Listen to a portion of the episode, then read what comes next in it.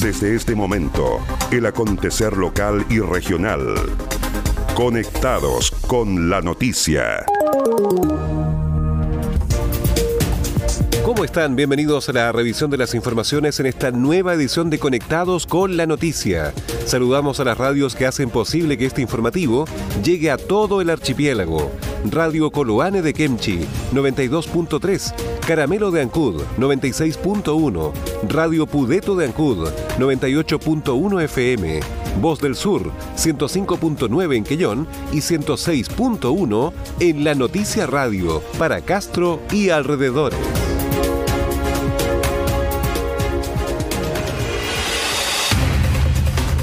Las noticias también se leen en www.enlanoticia.cl.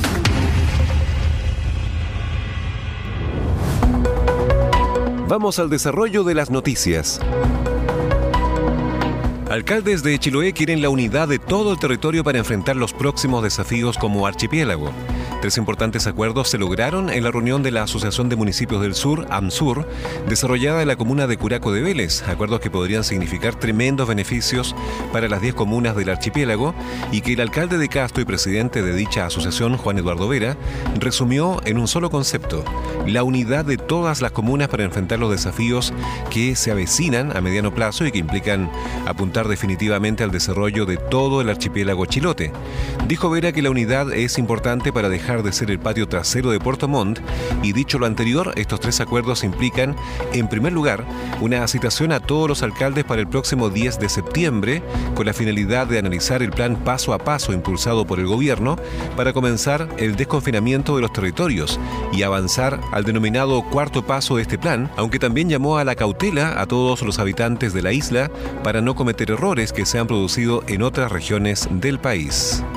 Hemos contado con la participación de profesionales de la salud, de turismo, de medio ambiente, que son temas relevantes y que son temas que día a día se van apareciendo en el concierto local de cada una de nuestras comunas. Y en ese sentido señalar públicamente que uno de los temas que hoy día nos convocaba era justamente analizar como alcaldes de AMSUR el famoso paso a paso al cual nos está invitando el gobierno para poder avanzar hacia la etapa 4 aquí en el territorio, aquí en nuestra región.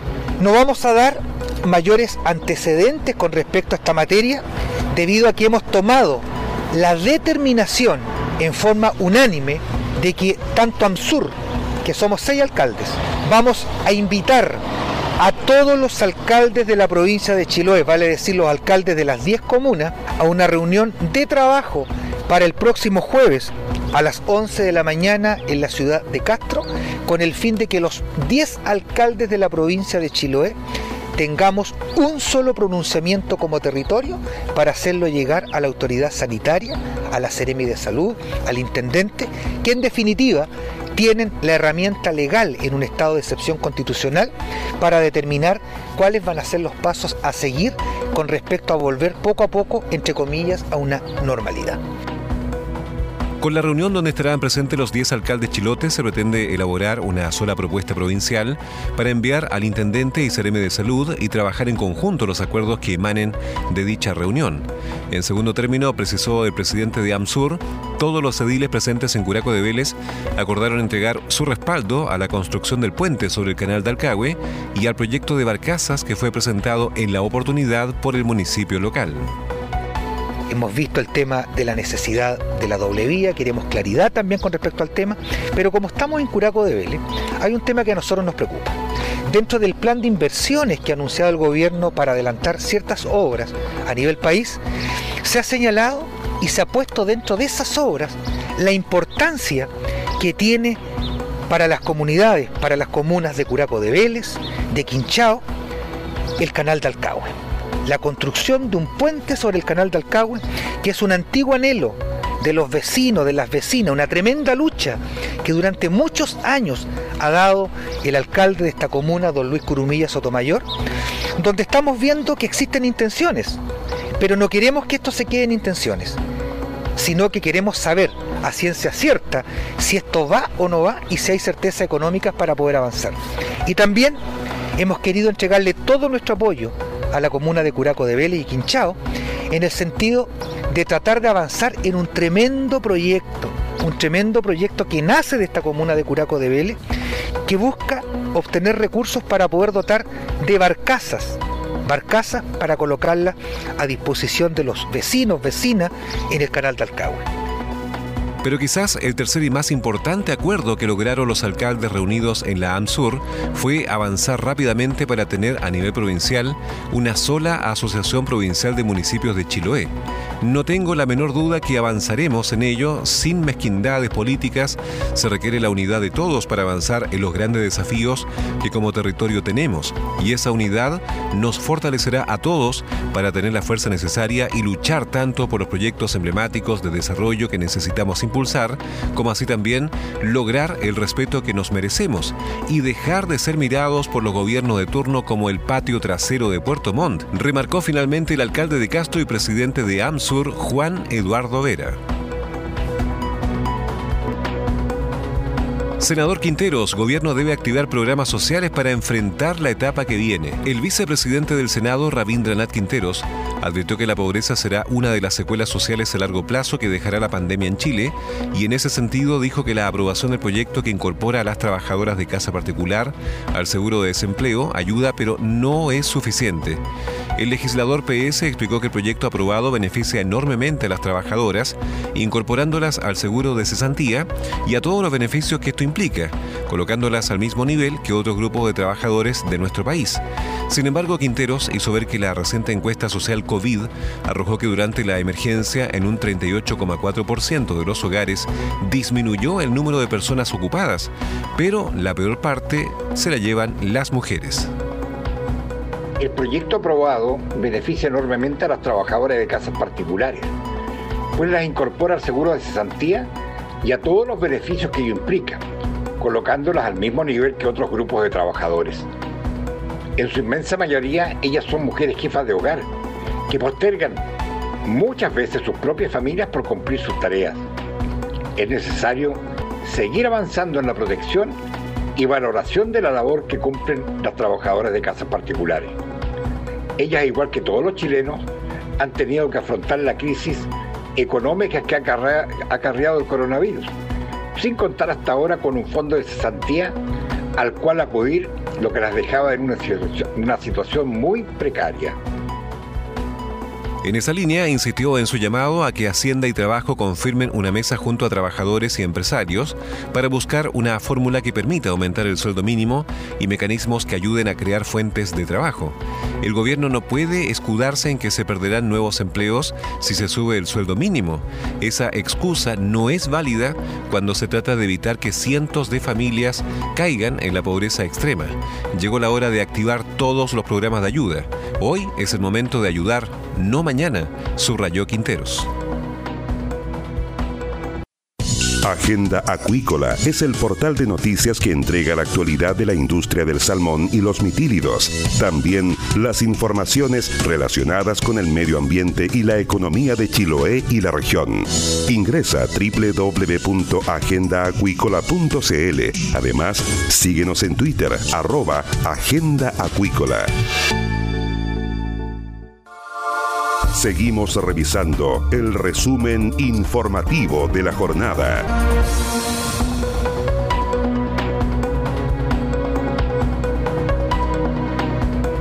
Municipalidad de Ancud trabaja en la erradicación de tres campamentos. Durante el año 2019 se firmó un convenio entre la Municipalidad de Ancud y el programa Asentamientos Precarios del Servio, región de los lagos, para la erradicación de tres campamentos en la comuna de Ancud. En los sectores de ex línea férrea, 12 familias, Sor Gisela, 8 familias y Vista Hermosa, 14 familias. Desde entonces se han realizado una serie de acciones directas por parte del Servio con apoyo de la municipalidad hacia las familias que habitan estos campamentos entregándose distintos proyectos para conseguir una solución habitacional definitiva. Así lo informó Cristina Corbett, encargada de la Oficina de Vivienda de la Municipalidad de Ancud se inició un levantamiento por parte del Servio eh, de identificación de esta familia, los cuales trabajaron obviamente con, con, ellas para poder otorgarles un subsidio para que ellas puedan comprar, en este caso, una vivienda eh, dentro de la comuna. ¿ya? Eh, de forma paralela, la municipalidad también apoyó este proceso, otorgando con recursos del Ministerio de Vivienda subsidios de arriendo para que estas familias durante ese periodo de compra pudiesen ya estar viviendo, en este caso, en otra vivienda con mejores condiciones. En la actualidad, la mayoría de las familias ya cuentan con una solución definitiva y las restantes a la espera de obtener el subsidio que permita financiar la compra de una vivienda propia. Se está trabajando con los dirigentes de, estos tres sectores, además de aplicar algunas fichas diagnósticas a algunos vecinos para poder ver cómo ellos quisieran recuperar esos espacios, para ver qué iniciativas necesitan sus sectores. Y ahora se encuentra justamente Equiláteros en etapa de diseño de estas propuestas. Esta ejecución quedará sujeta a disponibilidad de recursos por parte del MIMBU u otro financiamiento.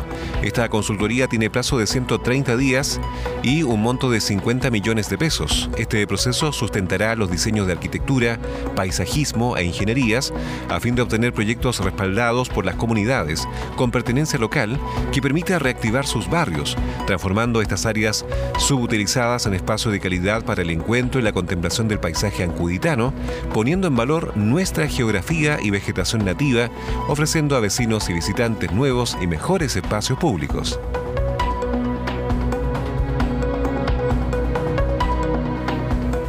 Consejeros regionales chilotes visan favorablemente cuatro importantes proyectos para la provincia. Los consejeros regionales de la Comisión Chiloé visaron favorablemente el día jueves cuatro proyectos para cuatro comunas de la provincia, esperando su aprobación definitiva en el próximo plenario del Consejo Regional de los Lagos Core, previsto para la próxima semana. Según lo informado por el consejero Francisco Cárcamo, presidente de la Comisión Chiloé, se trata de proyectos muy anhelados por las comunas favorecidas, lo que sin duda repercutirá en mejorar las condiciones de vida de los habitantes de la provincia, especialmente de aquellos que gustan de la práctica del deporte hemos visado favorablemente cuatro proyectos para la provincia de Chiloé en el marco de la Comisión Provincial del Consejo Regional. El primero, un aumento de presupuesto del proyecto de mejoramiento integral del Estadio Municipal de Keilen, un proyecto que alcanzará una inversión de 1.350 millones de pesos. El segundo proyecto, construcción del gimnasio de la Escuela Oriente de la Comuna de Quellón por 835 millones de pesos.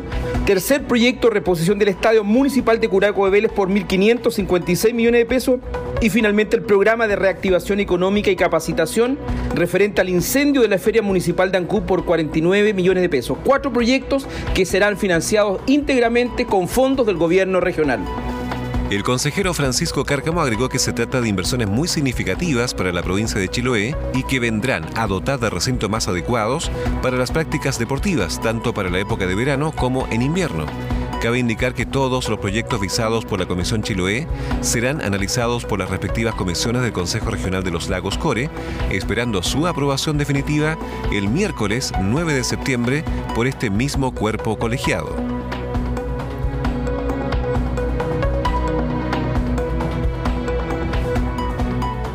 CONAF posterga reapertura de parques nacionales debido a la pandemia del coronavirus que afecta al país y al mundo. Durante marzo de 2020, todos los parques nacionales, reservas nacionales y monumentos naturales administrados por la Corporación Nacional Forestal CONAF fueron cerrados como medida de precaución. En ese contexto, CONAF Región de los Lagos, en un trabajo coordinado con diferentes instituciones y servicios de gobierno, había planificado la reapertura para el próximo 14 de septiembre de algunos parques nacionales en la región. Sin embargo, esta medida, que estaba condicionada a contar de un escenario favorable en cuanto a la evolución de la pandemia, deberá postergarse hasta nuevo aviso y estará en permanente evaluación de acuerdo a las condiciones sanitarias que presente la región.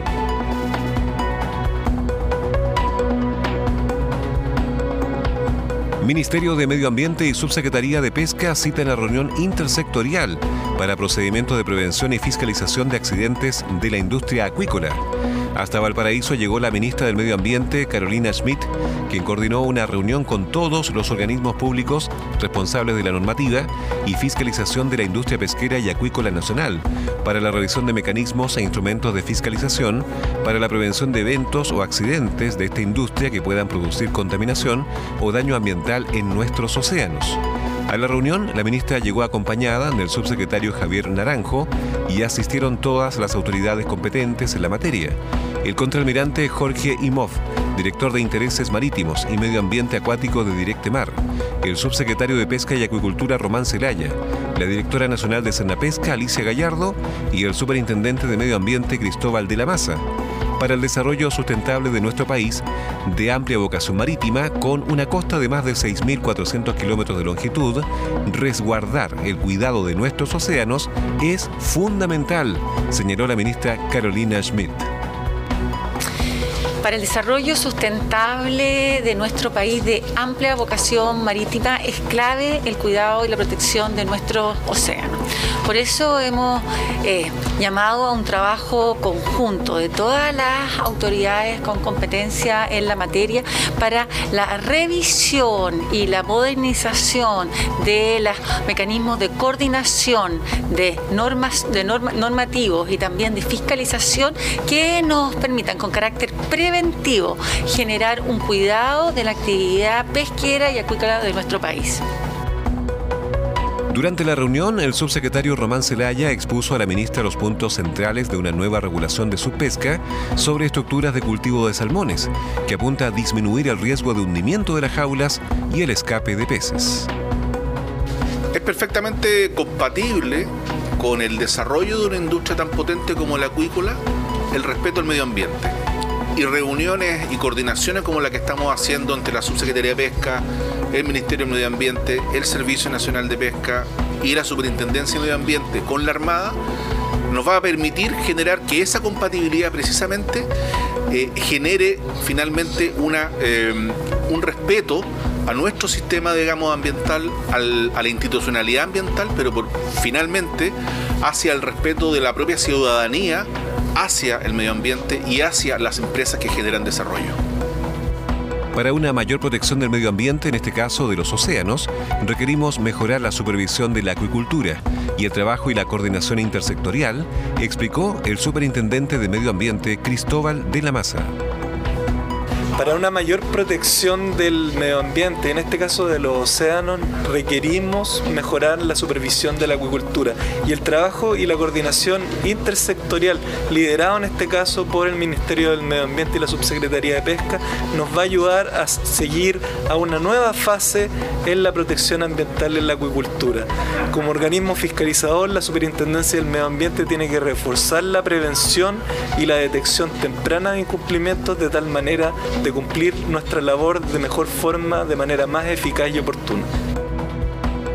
En tanto, la directora de Pesca, Alicia Gallardo, planteó que como directora nacional del Servicio Nacional de Pesca y Acuicultura, valoramos mucho la instancia a la que nos ha convocado la ministra del Medio Ambiente y la Subsecretaría de Pesca y Acuicultura para abordar los temas de la sustentabilidad de la acuicultura en un enfoque preventivo. Como, directora del Servicio Nacional de Pesca, para nosotros es muy importante los aspectos preventivos en el ámbito de la sustentabilidad ambiental de la acuicultura. Por eso valoramos mucho la iniciativa del Ministerio de Medio Ambiente y del subsecretario de Pesca de avanzar en estos temas y empezar a unar esfuerzos, fortalecer nuestra colaboración y también, ¿por qué no decirlo?, empezar a ocupar elementos tecnológicos de última generación para avanzar en la sustentabilidad de nuestra industria acuícola. Después de la extensa reunión donde se presentó un diagnóstico de la situación, se implementó una mesa de trabajo conjunto. Las autoridades coincidieron en la necesidad de actualizar y perfeccionar los procesos en materia de coordinación, prevención y fiscalización, así como la adaptación de la industria pesquera y acuícola a los nuevos desafíos ambientales necesarios para el cuidado y protección de los océanos. Estás en sintonía del espacio informativo líder de la provincia.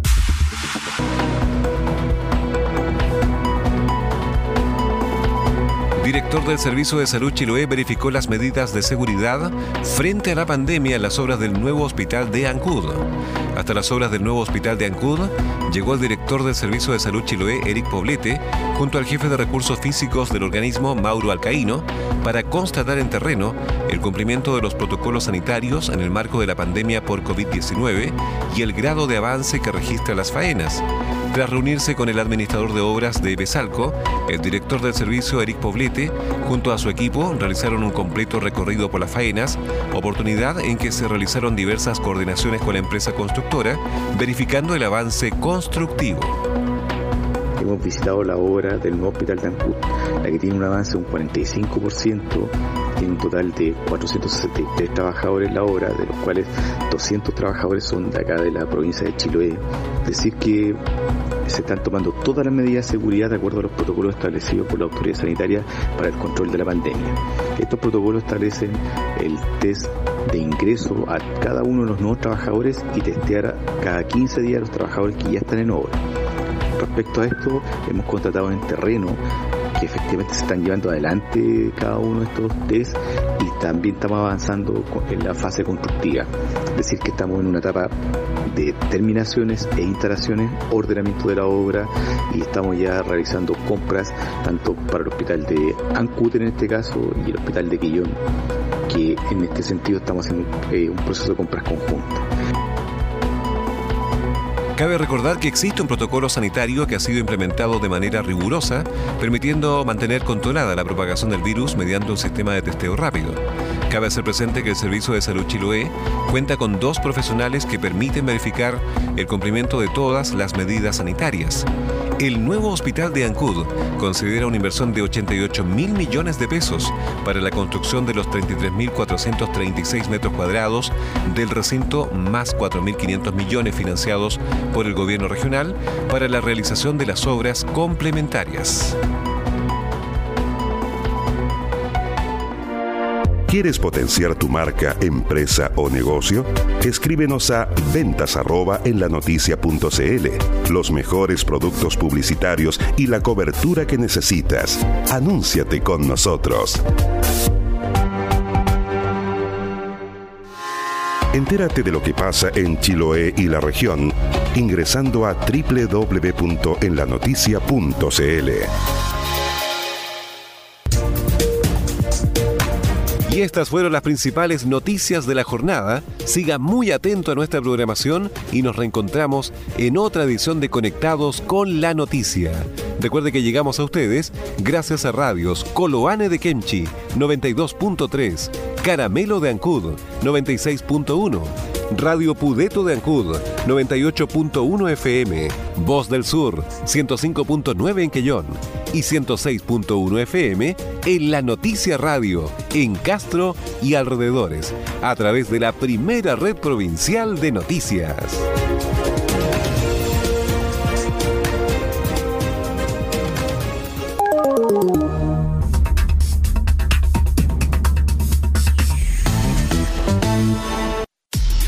más conectados y en todo momento.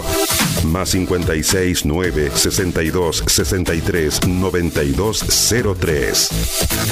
Tu opinión nos importa.